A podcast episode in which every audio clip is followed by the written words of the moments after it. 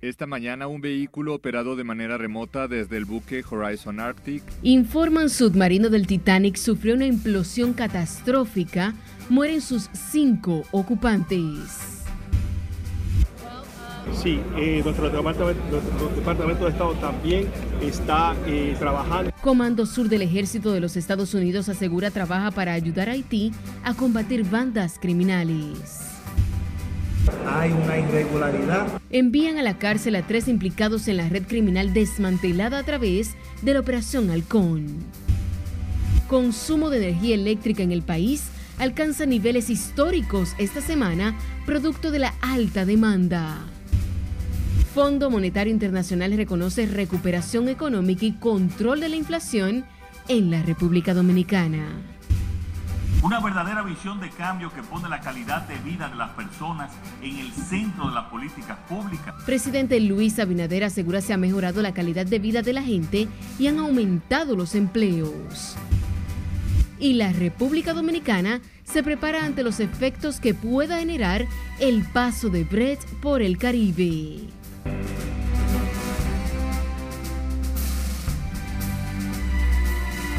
Buenas noches, sean bienvenidos a esta emisión estelar de Noticias RNN. Soy Janeris de León, tenemos mucha información, así que vamos a iniciar de manera inmediata. Lo hacemos con el Titán, la cronología de un suceso con guion de Hollywood sin final feliz.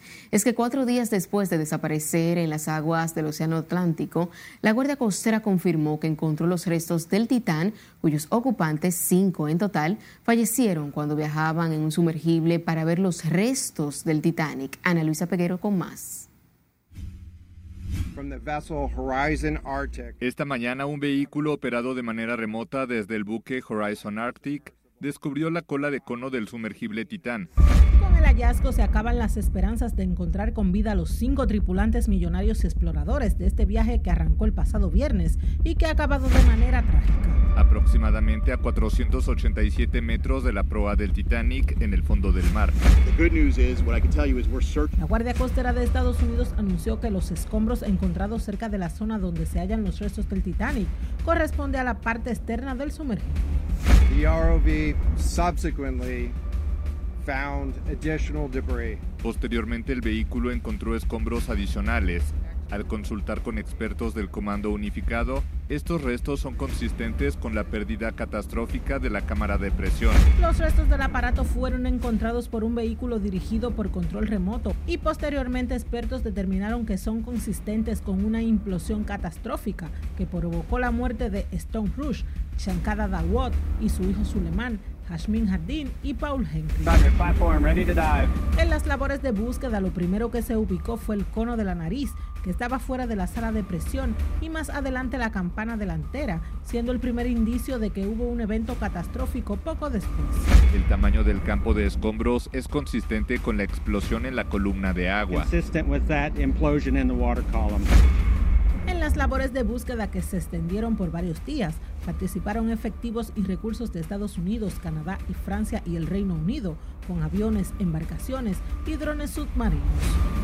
Aún así, todavía quedan muchas incógnitas y labores de recuperación de los restos continúan para responder algunas de las interrogantes de este suceso que ha tenido en vilo al mundo durante los últimos días. Ana Luisa Peguero, RNN. Cameron, director de la exitosa película Titanic y quien ha realizado 33 inmersiones a los restos del naufragio, reaccionó luego de que se conociera se conociera de la muerte de cinco personas a bordo del Titán. Afirmó que le sorprende la similitud con el desastre del Titanic, en el que se le advirtió al capitán sobre la presencia de hielo delante del barco, sin embargo se dirigió a toda velocidad en una noche sin luna, lo que provocó la muerte de muchas personas. James Cameron dijo que es una tragedia muy similar en la que no se hizo caso a las advertencias tras asegurar que es simplemente asombroso. A propósito de la desaparición del submarino Titán de Ocean Gate, que visitaba las ruinas del Titanic, los Simpsons vuelven a hacerlo. Un capítulo de la popular serie predijo la desaparición del sumergible del Océano Atlántico. Fue en el capítulo 10 de la temporada 17, titulado El Tour del Titanic en su versión latina de enero del año 2006, donde Homero se sube a un pequeño submarino y baja hasta las profundidades del océano para buscar un tesoro de un barco hundido. Tras quedarse solo, el submarino de Homero se queda atrapado. Acto seguido, se le enciende el aviso por oxígeno precisamente el principal problema de la tripulación del Titán.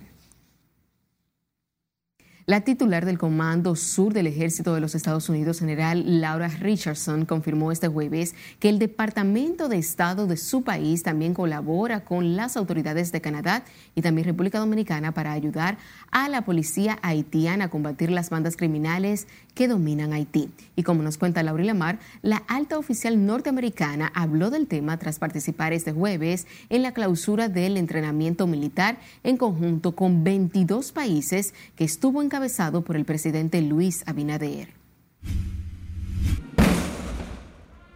Tras lamentar la situación de violencia y criminalidad que atraviesa el pueblo haitiano, la jefa del Comando Sur de Estados Unidos confirmó que junto a otros países trabajan en buscar una solución a la crisis en la vecina nación.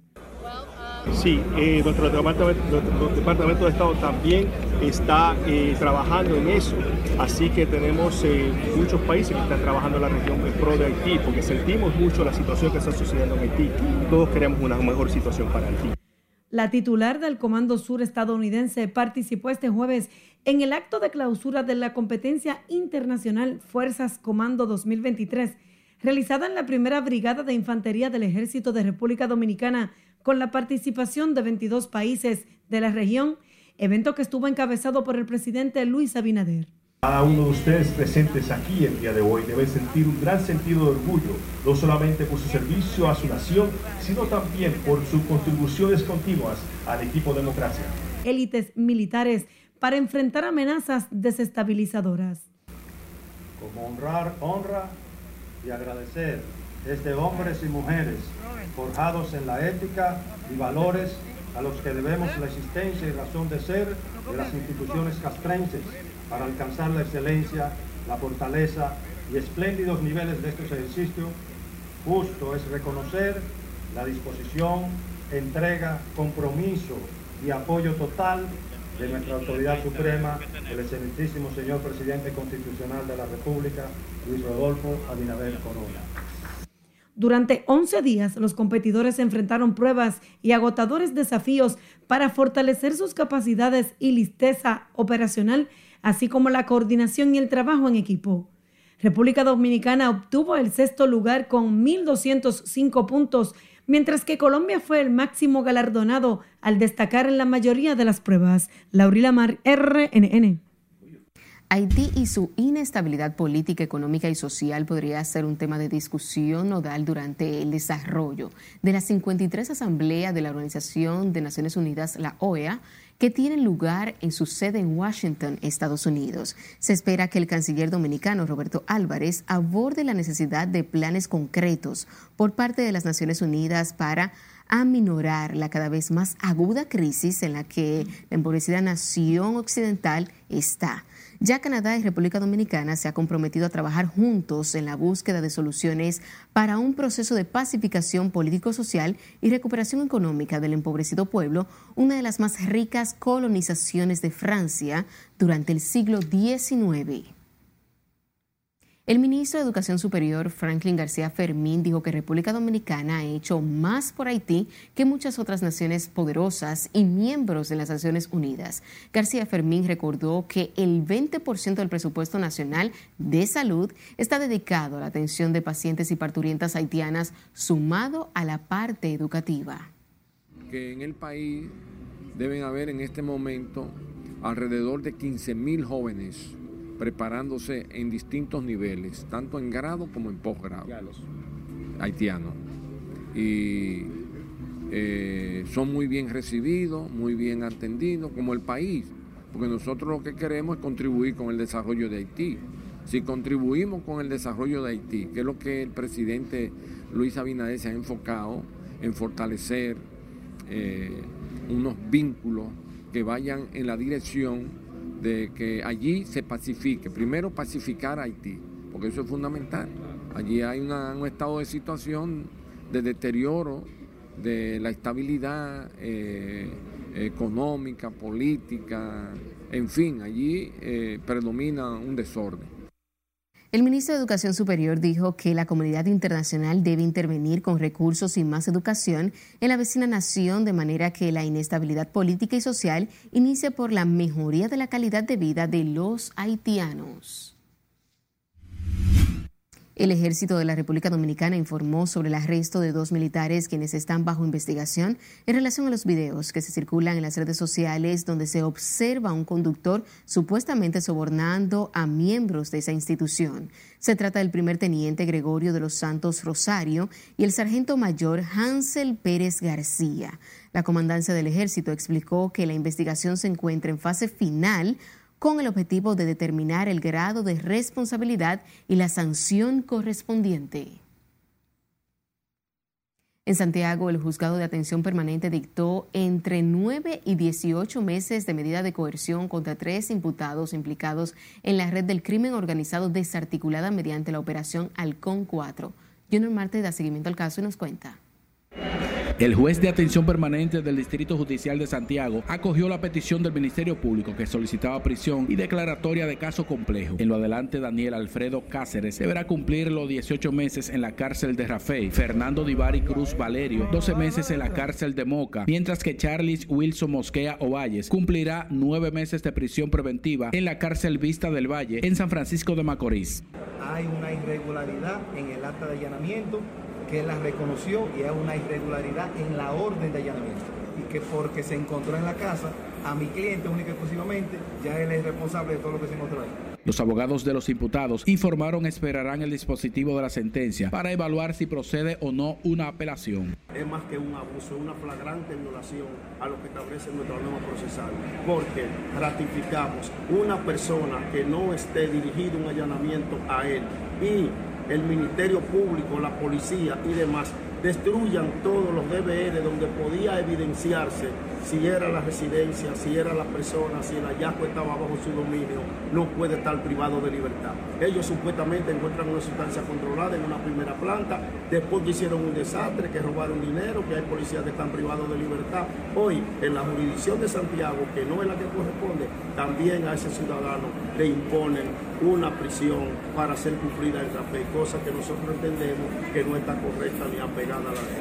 Se recuerda que las autoridades mediante la operación Halcón 4 llevaron a cabo allanamientos en varios puntos del Cibao, que incluyó centros carcelarios en todo el país. En los allanamientos se investigan más de 20 personas. En Santiago, Junior Marte, RNN. La sala penal del Tribunal de Niños, Niñas y Adolescentes de La Vega impuso tres meses de arresto domiciliario contra la adolescente de 17 años que agredió y le arrancó el cabello a otra de 14 años en un centro educativo del sector Las Uvas. El tribunal además le impuso la presentación periódica ante el psicólogo para asistencia del control de la ira que presenta la adolescente imputada. La joven tendrá un permiso especial para terminar el año escolar y no podrá acercarse a su víctima. El cuarto juzgado de la instrucción del Distrito Nacional aplazó para el martes 18 de julio la revisión obligatoria de la medida de coerción a Jairo González, acusado de estafar a más de 200 personas a través de su empresa de criptomonedas. Okensi Ramírez, quien representa al imputado, indicó que solicitarán el cese de la prisión preventiva debido a problemas de salud. La revisión obligatoria es que el tribunal valore los nuevos elementos que se le se le suministraron con relación al arraigo y que imponga o varíe la postura anterior de la prisión preventiva. Con relación de la prisión preventiva, entendemos que le hemos brindado otros elementos probatorios a, este tribunal control para que pueda el señor Jairo ser beneficiado con esa eh, con, con, otra de las medidas que establece la normativa. Y se dijo que estaba enfermo, que no lo pudieron trasladar, pero según versiones aquí, varios de los periodistas lo vieron subiendo a la cárcel. Se supone que a él no le van a variar la medida de coerción porque no ha presentado nuevos presupuestos. No lo va a presentar, al contrario, se agrava porque hay más querellantes. El recurso de apelación no se lo van a coger en la Corte, que se aplazó para el día 4 de julio. Y es sorpresa, reitero, para este día que Jairo se supuestamente está enfermo.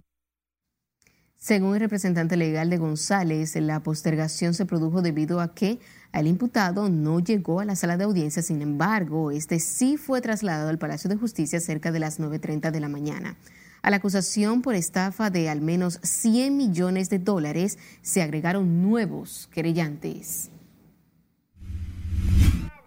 Se espera que en las próximas horas el Ministerio Público solicite prisión preventiva contra Elizabeth Silverio, a quien se le imputa de usurpar funciones en el área de la salud, ejerciendo como especialista en el Centro de Terapeuta Neurocognitivas Psicopedagógicas Coglan, donde se atendían niños con trastorno espectro autista.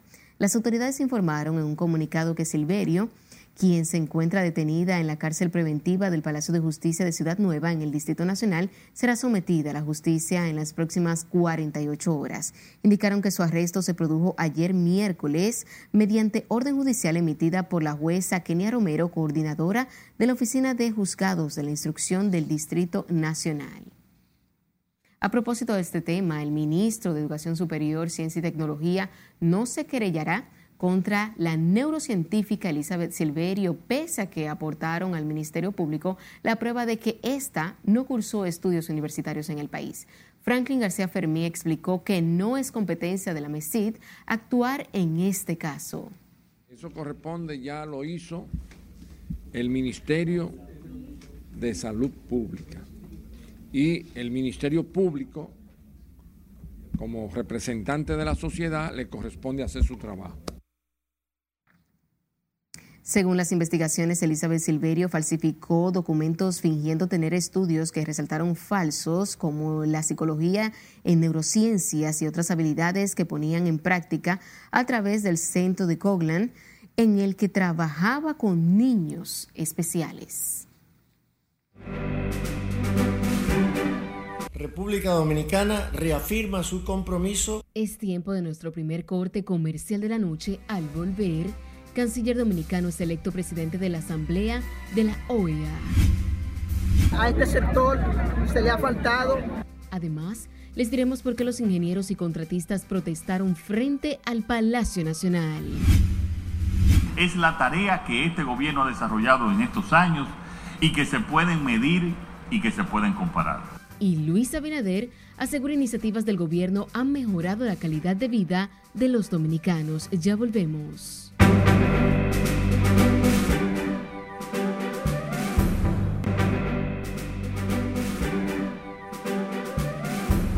Seguimos en vivo con más informaciones. El Instituto Nacional de Bienestar Magisterial entregará a partir del 29 de junio 2.578 millones de pesos al plan de retiro complementario a 3.360 maestros que fueron jubilados mediante decreto presidencial. El director de la institución, Rafael Pimentel, explicó que los recursos serán depositados en la cuenta de nómina de los profesores que tenían entre 20 y 49 años de servicio y como al fin y al cabo lo importante es que esos maestros que dieron su vida por la educación reciban ese plan de retiro complementario para tratar de enfrentar sus necesidades, pues lo importante es que reciban eso vía tanto electrónica como vía de cheque. Ahora lo estamos haciendo para entrega vía electrónica, porque lo importante es que esos maestros reciban ese beneficio que les corresponde.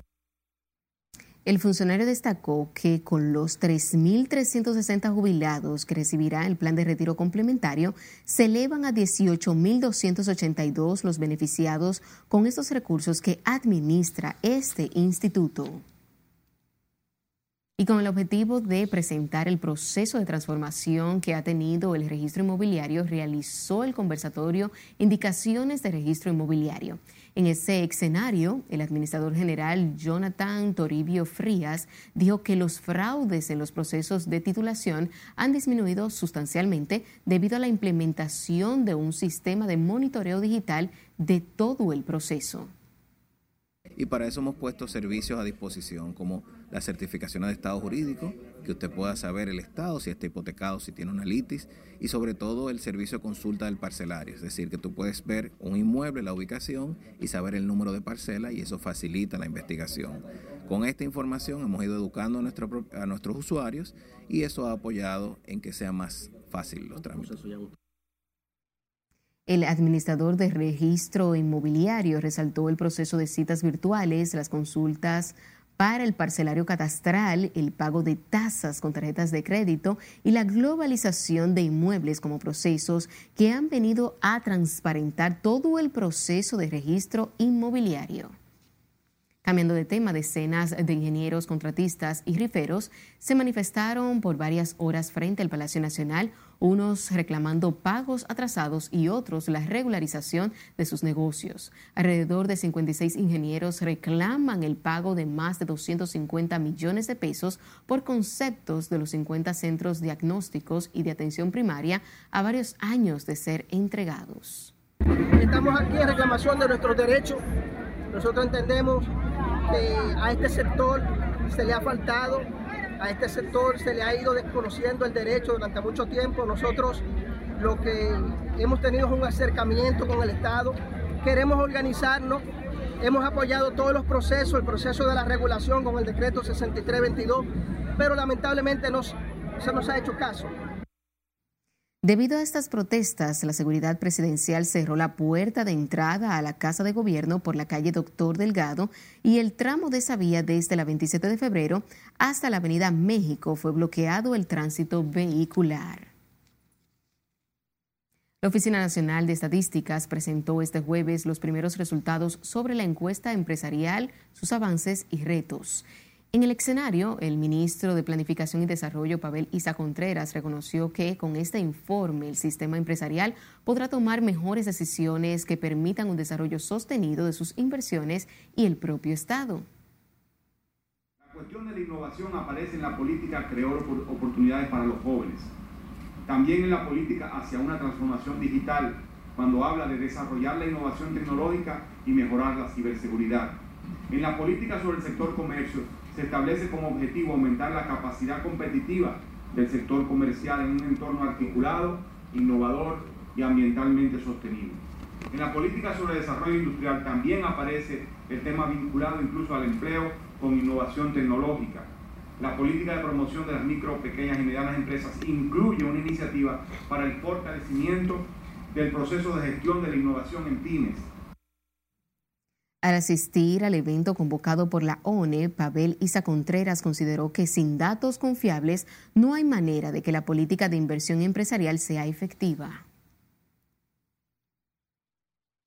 El ministro de Defensa, Teniente General Carlos Díaz Morfa, encabezó junto al presidente de la Dirección Nacional de Control de Drogas, vicealmirante José Manuel Cabrera Ulloa, el acto de graduación de la vigésima quinta promoción de agentes antinarcóticos y segunda de binomios caninos. En total se graduaron 100 agentes antinarcóticos y unos 16 binomios o guías caninos, quienes se suman de inmediato a las labores de interdicción para enfrentar el narcotráfico, así como el microtráfico en todo el territorio nacional. Los graduandos se entrenaron en detección de sustancias controladas, investigación, inteligencia y contrainteligencia, operaciones tácticas, labores de inspección de aeropuertos y puertos, doctrina militar, derechos humanos, prevención y otras tareas operacionales destinadas a combatir el tráfico ilícito de drogas. El presidente Luis Abinader destacó hoy que las políticas de desarrollo e inversión implementadas en este gobierno, que supera los 50 mil millones de pesos, ha permitido mejorar la calidad de vida de la gente y aumentar los empleos. Juan Francisco Herrera se encuentra en directo con todos los detalles. Pasamos contigo, buenas noches. Gracias, buenas noches. El mandatario aseguró que no detendrá sus esfuerzos para lograr que se siga mejorando la calidad de vida de la gente. Una verdadera visión de cambio que pone la calidad de vida de las personas en el centro de las políticas públicas. A todos los Fue en la clausura del segundo encuentro nacional de planificación, implementando políticas públicas, organizado por el Ministerio de Economía, Planificación y Desarrollo, que el mandatario detalló las ejecutorias del gobierno en favor de la ciudadanía. Es la tarea que este gobierno ha desarrollado en estos años y que se pueden medir y que se pueden comparar. El presidente Abinader ponderó los recursos dirigidos en materia de salud, viviendas, agua potable y transporte. Y por ello es de importancia capital que se pueda lograr, como nunca antes hemos hecho, y estamos trabajando, y esta es una muestra, la articulación de todas las entidades, comenzando por los entes rectores. Pero también hizo referencia a la cantidad de empleos logrados en los últimos años. No es posible generar empleo si el proceso educativo no se piensa junto a la formación en capacidades básicas y valores y en la empleabilidad en el futuro. El mandatario se refirió además que es necesario continuar promoviendo políticas activas de empleos, las transformaciones tecnológicas y las inversiones públicas privadas. El presidente Luis Abinader dijo que los logros en materia de salud, educación y vivienda han sido gracias al sector público y privado. Vuelvo contigo al estudio. Gracias, Juan.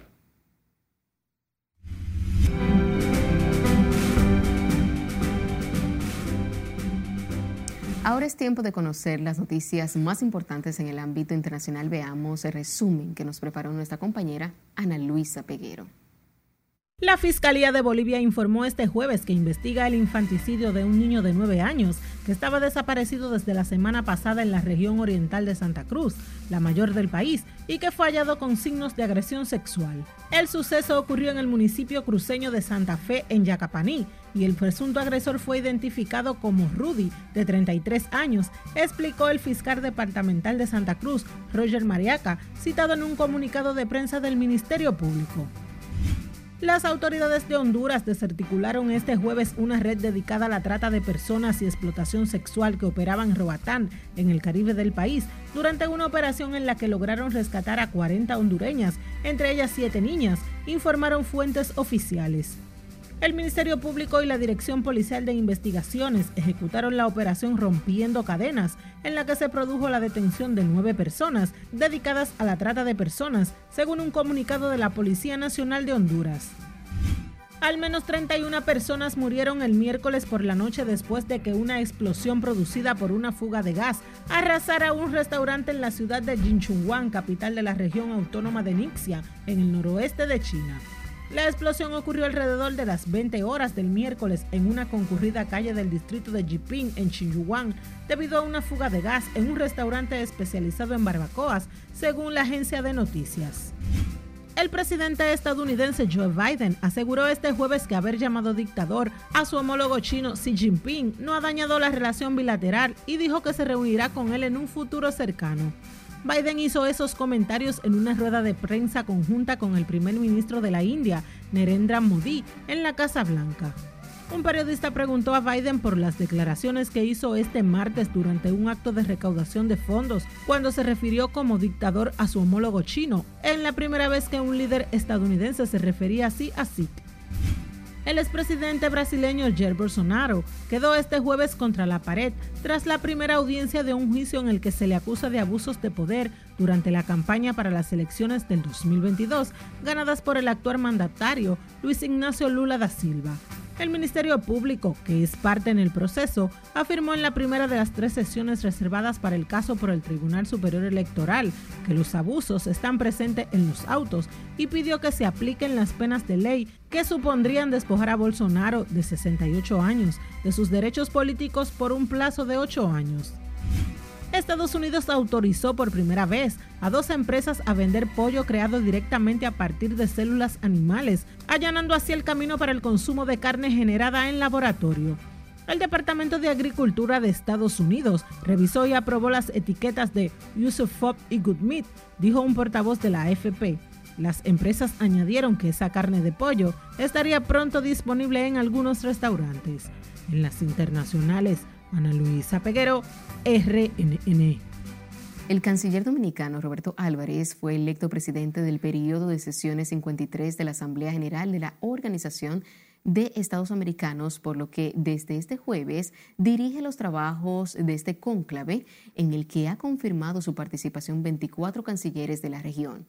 Durante sus palabras iniciales, el canciller Álvarez apuntó que este espacio fue diseñado para el ejercicio de diálogos francos y constructivos, por lo que estamos llamados a enfrentar los complejos desafíos comunes que afectan a nuestras naciones, citó. República Dominicana reafirma su compromiso con el fortalecimiento de una cultura de responsabilidad democrática con promoción, protección e igualdad de los derechos humanos en las Américas.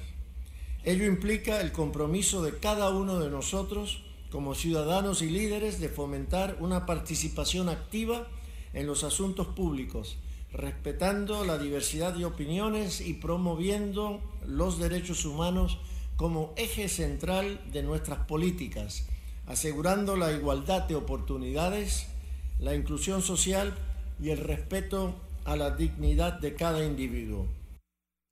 El diplomático dominicano dijo que su país reafirma el compromiso con el fortalecimiento de una cultura de responsabilidad democrática con promoción, protección e igualdad de los derechos humanos en las Américas.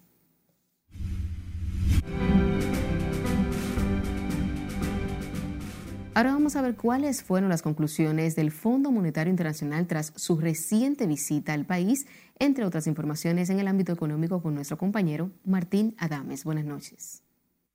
Muy buenas noches. El Fondo Monetario Internacional también proyecta que el crecimiento real del Producto Interno Bruto de República Dominicana se desacelerará levemente alrededor del 4% en 2023 debido a los efectos rezagados y las condiciones financieras restrictivas, así como una menor demanda global. Veamos. El Fondo Monetario Internacional reconoció que la economía de República Dominicana ha sido una de las más dinámicas y resilientes del continente americano en las últimas dos décadas. En sus conclusiones, tras la consulta del artículo cuarto con República Dominicana correspondiente a 2023, el organismo validó además que la inflación ha estado convergiendo rápidamente hacia su meta, disminuyendo de su pico de 9.6% en abril de 2022 a un 4.4% en mayo de 2023. La demanda de energía eléctrica en República Dominicana está alcanzando niveles históricos durante esta semana.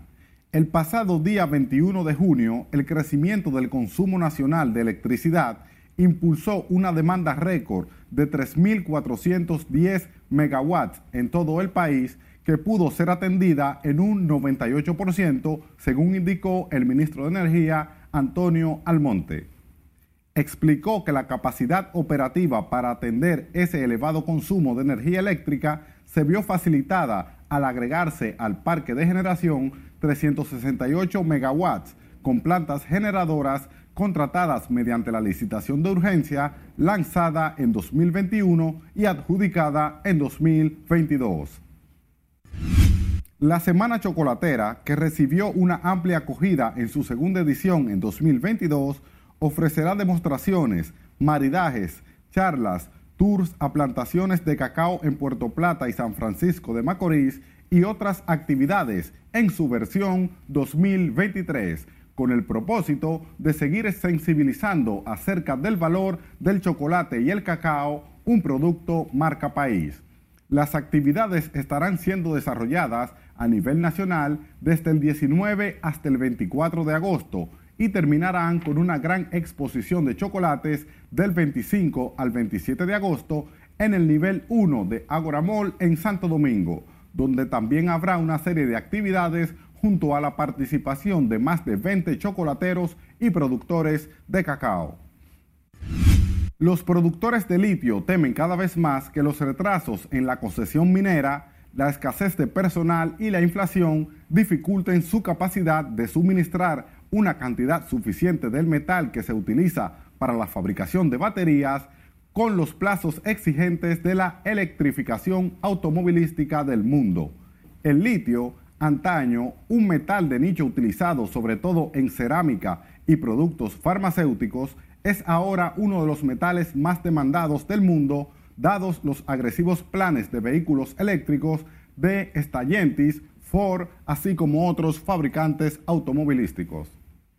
Como acabamos de ver, la burocracia y la permisología minera se está convirtiendo en una gran amenaza para la creciente industria de vehículos eléctricos. Hasta aquí las económicas. Continúe con la emisión estelar de Noticias RNN. Mañana ya la comisión va a rendir un informe. Es momento de otra pausa comercial. Cuando estemos de vuelta, les diremos cuándo se podría conocer informes sobre la Cámara de Cuentas. Hoy estamos entregando 50 millones de pesos. Ministerio de Turismo entrega recursos para limpiar sargazos de las playas. Y organismos de seguridad en alerta ante posible llegada de la tormenta Brett. Esta es la emisión estelar de Noticias RNN. No cambie.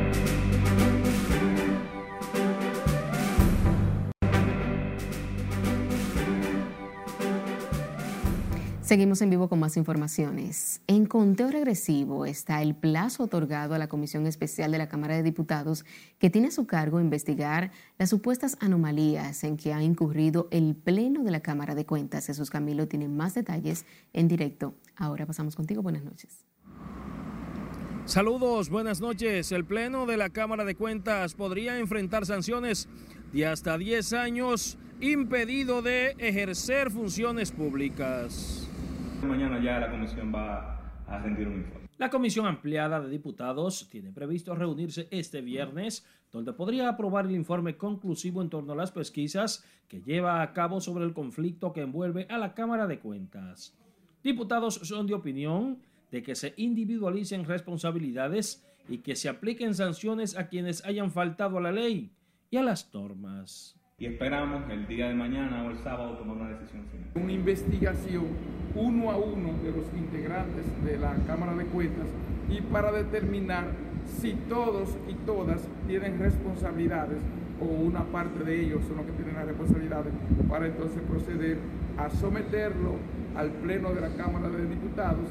Aprobado el informe por los comisionados sobre la investigación al órgano fiscalizador. Podría ser conocido este martes en el Pleno de la Cámara Baja. El país no puede tener una Cámara de Cuentas con esos conflictos internos. La Comisión de Diputados que investiga el conflicto a lo interno de la Cámara de Cuentas habría solicitado una prórroga de 15 días más para concluir las pesquisas. Conocido el informe conclusivo en la Cámara Baja, deberá ser enviado al Senado de la República, quien tendrá la última palabra respecto a las sanciones a aplicar. Será hasta el 28 de este mes que tiene como plazo la Comisión de Diputados para presentar su informe conclusivo sobre las investigaciones a la Cámara de Cuentas. Es lo que tengo hasta el momento. Paso contigo al set de noticias. Gracias, Camilo. El traumatológico Ney Arias Lora fue certificado por el Ministerio de Educación Superior como el primer hospital universitario del país debido a la importancia de ese centro de salud para tratar accidentados. Si le dice aquí no nos cuenta. A partir de esta certificación, el Arias Lora optimiza sus servicios como hospital de trauma. Que los acredita a ellos como hospital universitario este importante centro de salud atiende a personas con diferentes tipos de trauma por accidentes de tránsito y domésticos. Tener un hospital universitario docente para seguir formando especialistas, especialistas en las diferentes áreas como son emergenciología, como es anestesiología, fisiatría, ortopedia, neurocirugía, columna, que tanto lo necesita el país. Este hospital cumplió con todos los requerimientos de la ley 139 01 y sus reglamentos. Previo al acto donde entregarían el certificado al Ney Arias Lora, su director Julio Landrón llamó a la población, especialmente a los conductores de motocicletas, a adoptar medidas para evitar accidentes. Por el irrespeto a las señales de tránsito, por el irrespeto de seguir el consumo olímpicamente de alcohol teniendo eh, un timón, teniendo un guía a conducir, y los motoristas que no vale decirle de que el casco protector, usted usa el casco protector en caso de tener un accidente, va a evitar su muerte en más de un 78%. República Dominicana se mantiene dominando las estadísticas mundiales en accidentes de tránsito que dejan luto, orfandad, lecciones permanentes y laceran la economía de los afectados. Nosotros tenemos realmente una cantidad importante de, de, mortalidad. Recuerden que nosotros, la Organización Mundial de la Salud, nos ha catalogado uno de los principales países de mortalidades por accidentes de tránsito, pero el Intran, el gobierno central y todas nuestras instituciones unidos estamos logrando concientizar a la población y disminuir los accidentes. Cerca de 3.000 personas mueren cada año en las carreteras del país debido a accidentes. Sila Disaquino, RNN. Y sepa que tras años de espera, decenas de familias recibieron un acueducto que opera con paneles solares en la comunidad de El Llano de Elías Piña gracias a la colaboración de varias organizaciones sin fines de lucro. Julio César Mateo nos cuenta. El nuevo acueducto fue donado a la comunidad La Laguna por la Fundación Poder Natural, Nature Power Foundation, luego de gestiones realizadas por comunitarios damos formal inauguración a ese primer componente de agua del Nature Village 2, así que yo quiero pedir un gran aplauso. Estamos iniciando un Nature Village 3 en Pedernales. Amas de casa de la comunidad Las Lagunas narraron las vicisitudes que pasaban para abastecerse de agua durante décadas. Gracias, muchísimas gracias. Yo no tengo con qué pagarle. Solo Dios que sabe cómo le va a pagar por la miseria que yo pasaba antes tenía que levantarme a las 5 de la mañana. Y era turneando, porque el que iba primero esa es la que llenaba. Y era un agua sucia. Tenía que ir con linterna, era, a buscar ese agua. Y hoy le doy gracias a Dios que lo tengo delante de mi puerta. El consumo de agua contaminada afectaba su salud, sobre todo de los niños, según afirmaron. Aquí nosotros íbamos a, río y a veces teníamos que venir con la vasija vacía. Andábamos en burro Mire, no caíamos, veníamos sin nada. La única fuente de agua en la comunidad La Laguna es un pequeño río, el cual reduce significativamente su caudal en tiempos de sequía. Antes nosotros íbamos a buscarlo en el río y a lavar, y entonces caía la lluvia del cielo y teníamos que correr con la ropa mojada, que no nos daba tiempo para lavarla, pero ahora, gracias al Señor, y gracias a todas las instituciones ya no vamos a lavar en el río ni vamos a buscar agua en el río. Ya la tenemos ahí en la casa. La Iglesia Católica, el INAPA, el Ministerio de Medio Ambiente y otras organizaciones colaboraron con la Fundación Poder Natural para dotar de servicio de agua a la comunidad La Laguna ubicada en el municipio El Llano de la provincia Elías Piña. Desde Elías Piña, Julio César Mateo, RNN. Los organismos de socorro convocaron a sus ejecutivos y representantes a una reunión para dar inicio al monitoreo constante de la tormenta Brett y los efectos del fenómeno atmosférico que se espera afecte la parte sur del país. A la convocatoria acudieron unas 22 instituciones que conformaron el organismo para minimizar los posibles daños de la tormenta tropical Brett tras su paso por el Mar Caribe. Aunque las proyecciones del fenómeno atmosférico indican que pasará distante al litoral sur del país, el COE ha tomado acciones para reducir posibles daños por las lluvias que podrían registrarse este fin de semana por los efectos de la tormenta Brett. El organismo de emergencia exhortó a la población a estar pendiente de las informaciones que se emitan desde esa entidad con el propósito de evitar que pérdidas humanas estén. Ante la gran cantidad de sargazo que arropa las playas del país y las pérdidas económicas que han sufrido los comerciantes de las zonas afectadas, el Ministerio de Turismo entregó 50 millones de pesos en equipos recolectores para limpiar la playa de Boca Chica y otras áreas turísticas. Dentro de estos equipos se encuentran nueve camiones y cuatro barredoras especiales para la recogida del sargazo en varios y en barrios, varios horarios. Por eso que hoy digo aquí que Boca Chica nosotros lo vamos a remozar y la vamos a transformar como una playa ejemplar para que no sea un modelo de acabalización en la República Dominicana. Los trabajos de limpieza se realizarán en coordinación con la alcaldía de esa demarcación. Comerciantes de la playa de Boca Chica valoraron la entrega de los equipos que le permitirá tener el área limpia para recibir a los bañistas.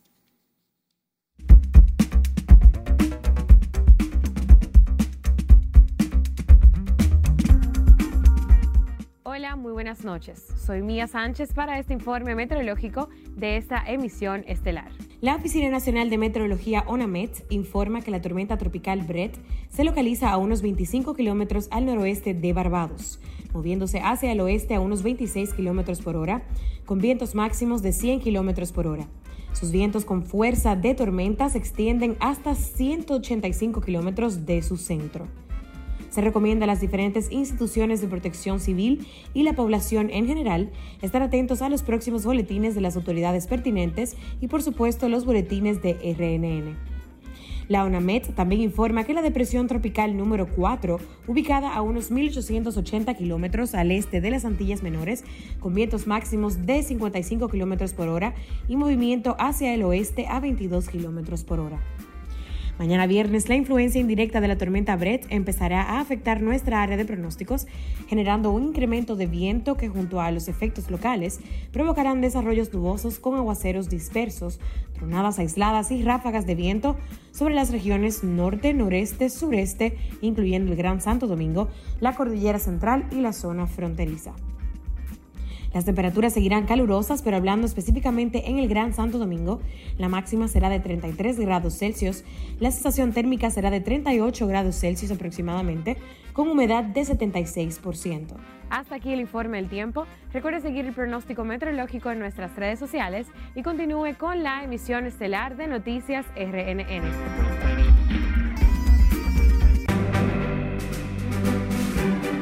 Se centra en establecer un sistema de gestión de la seguridad. Nos vamos a nuestro último corte de la noche. Al regresar, 37 compañías reciben certificaciones nacionales. Teníamos aplicaciones completamente obsoletas y hicimos un plan para eliminar todo lo antiguo. Además, iniciativas tecnológicas convierten a la República Dominicana en referente electrónico. Yo nunca, nunca había llorado. Y Netflix producirá documental sobre Juan Graviel. Ya volvemos con toda la información.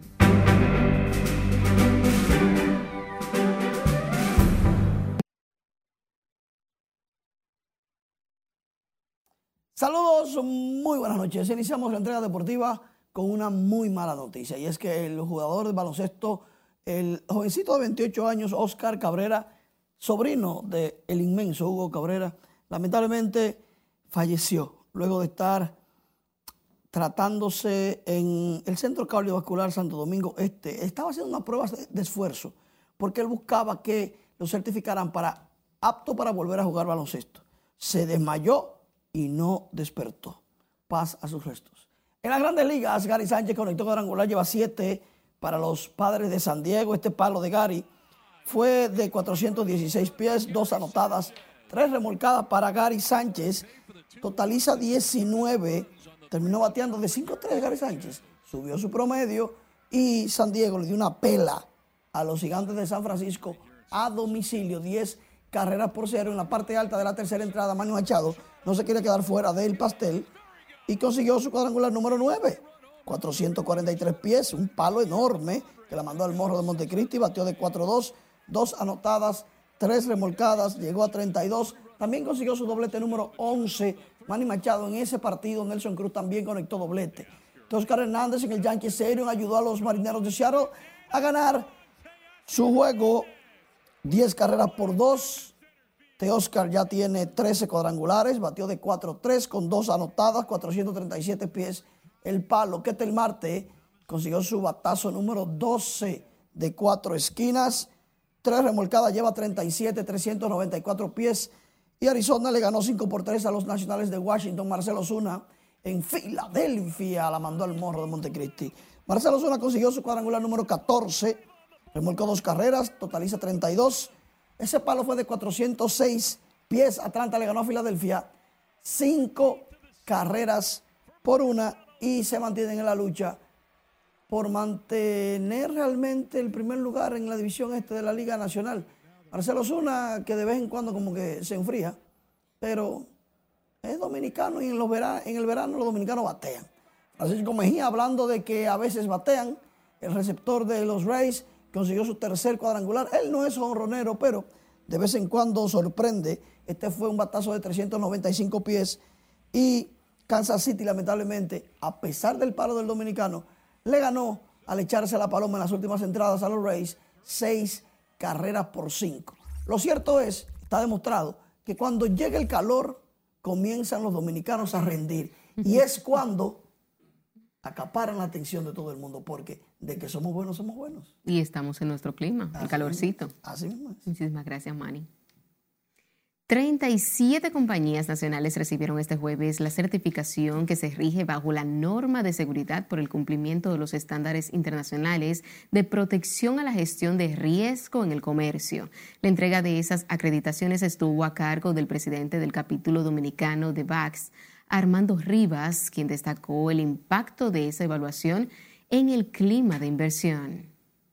Tenemos certificadas ya unas 115 empresas y en proceso unas 40 más, o sea que en proceso de certificación. Pero esta es una, certificación que si bien eh, va de acorde, acorde con todas las demás áreas de la vida, como usted mencionó, que es medio ambiente, etcétera, se centra en establecer un sistema de gestión de la seguridad, de la protección de las empresas de reconocimiento de unas 37 empresas locales asistió además el oficial comercial para la región del Caribe de los Estados Unidos, Eric Wolf. El Ministerio de Energía y Minas informó que la demanda de energía eléctrica en el país se elevó hasta 3.410 megavatios la noche de este miércoles, siendo la mayor en la historia del país.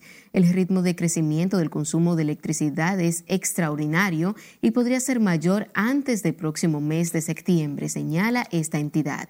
Energía y Minas asegura que demanda, la demanda está siendo satisfecha en un 98% gracias a que se agregaron al parque de generación unos 368 megavatios con las plantas generadoras contratadas mediante la licitación de urgencia lanzada en el año 2021 y adjudicada en el año 2022.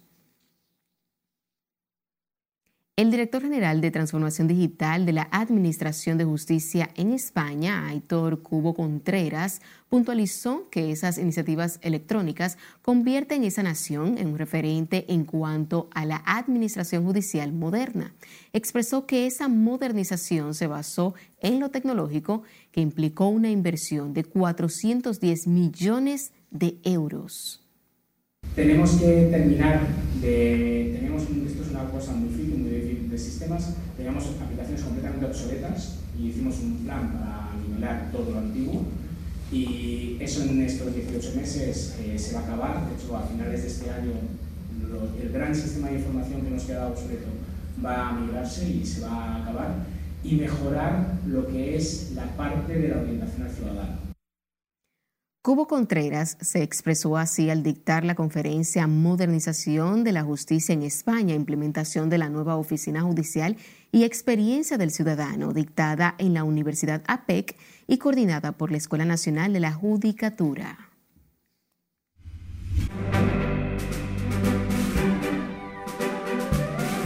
Ahora es momento de conocer las noticias del mundo del entretenimiento de la mano de nuestra compañera Ivonne Núñez. Buenas noches. Muy buenas noches. Iniciamos las informaciones en la parte cinematográfica, ya que Netflix producirá un documental de Juan Gabriel. La plataforma de streaming producirá un documental sobre el legendario Juan Gabriel tras llegar a un acuerdo con Iván Aguilera, uno de sus hijos y administrador del patrimonio del cantautor mexicano.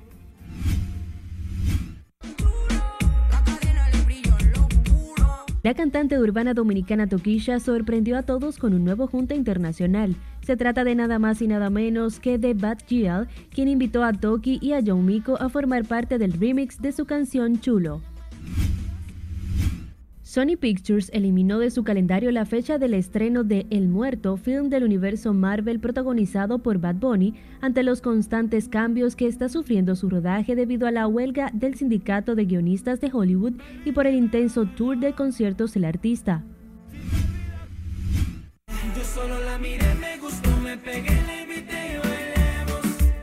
El grupo latino de pop y reggaetón CNCO dará su última presentación el próximo 20 de julio durante la vigésima edición de los Premios Juventud que se celebrarán en el Coliseo de Puerto Rico.